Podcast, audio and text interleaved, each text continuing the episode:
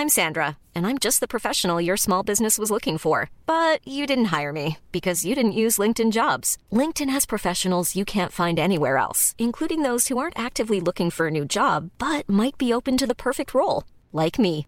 In a given month, over 70% of LinkedIn users don't visit other leading job sites. So if you're not looking on LinkedIn, you'll miss out on great candidates like Sandra. Start hiring professionals like a professional. Post your free job on linkedin.com/people today.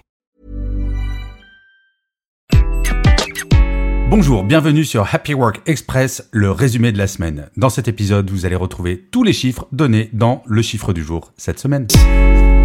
Selon une étude faite par Randstad, 36% des cadres sont touchés par ce que l'on appelle le quiet quitting. Vous savez, le quiet quitting, c'est le fait de ne faire que ce pourquoi on est payé. On ne va pas en faire plus. Et cette tendance est due notamment au faible taux de chômage des cadres qui n'est que, je le rappelle, de 4%. Oui, c'est une situation extrêmement privilégiée qui fait que les cadres s'impliquent visiblement moins dans leur travail. On trouve dans cette étude même 7% des cadres qui reconnaissent que cette année, ils vont moins s'impliquer dans leur travail. Alors ce qui est intéressant également dans cette étude, c'est que l'on voit que le métier de manager est nettement moins attractif pour les jeunes générations. En effet, seulement 2 cadres sur 5 aspirent à devenir manager. Et s'ils ne souhaitent pas devenir manager, c'est notamment à cause du stress qui va être généré par ces responsabilités. En fait, ce que l'on constate grâce à cette étude, c'est que la relation que les cadres ont avec leur travail a énormément bougé du fait du dynamisme du marché de l'emploi. En effet,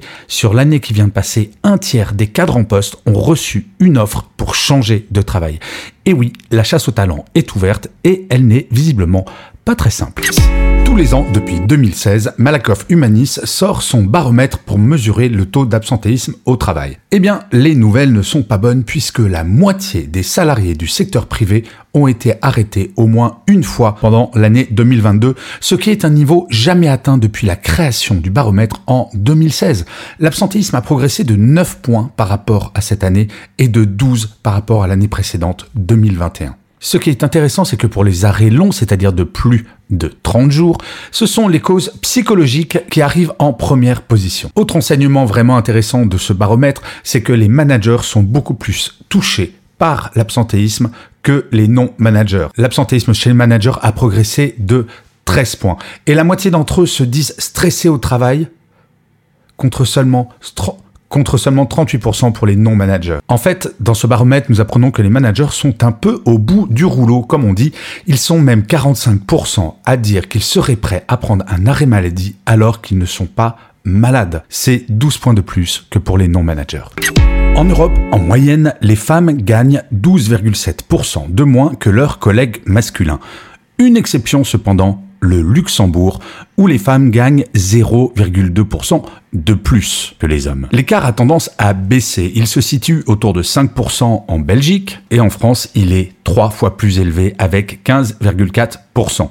Désolé pour les amis suisses, je n'ai pas la statistique ni pour le Canada. Mais l'étude révèle quelque chose qui m'a interpellé. Les écarts faibles constatés ne signifient pas forcément une égalité des salaires. Et oui, un écart de rémunération élevé peut indiquer que les femmes sont plus concentrées dans les secteurs à bas salaire et qu'une proportion importante d'entre elles travaillent à temps partiel. Ces écarts faibles sont souvent constatés dans les pays dans lesquels l'emploi féminin est plus faible. Je pense à la Slovénie ou à la Pologne par exemple, où effectivement il n'y a qu'un écart de 3 à 4%, mais le travail des femmes n'est pas véritablement promu.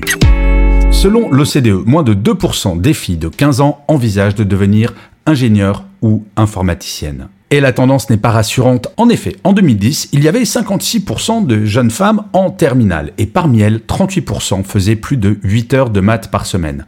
En 2021, 11 années plus tard, avec toujours 56% de filles en terminale, elles ne sont plus que 31% à faire plus de 8 heures de maths par semaine. Et la conséquence, c'est que par exemple, dans l'intelligence artificielle, il n'y a que 22% de femmes. Et si cela vous semble anodin, eh bien détrompez-vous. Car par exemple, des chercheurs ont démontré que le fait qu'il y ait peu de femmes pour développer les algorithmes de Google, si une jeune fille de moins de 10 ans recherche des informations sur des métiers techniques ou sur les voitures, eh bien le gentil algorithme va lui donner quelques réponses, mais va surtout sur le côté lui proposer des publicités pour des poupées et ce genre de choses. Bref, avoir des femmes dans la technologie, c'est important pour toutes et tous.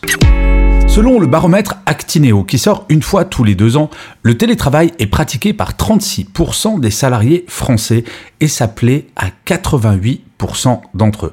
Pour autant, cela ne veut pas dire que le présentiel est totalement abandonné, puisque 77% des salariés se déclarent satisfaits du présentiel. Et cette étude montre que la satisfaction vient de la qualité des locaux pour 39% d'entre eux.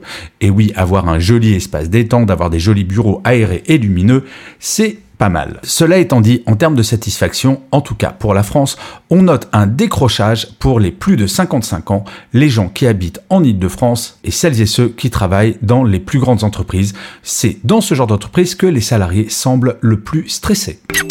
Merci d'avoir écouté cet épisode. N'hésitez surtout pas à vous abonner. Vous serez tenu au courant du chiffre du jour de demain.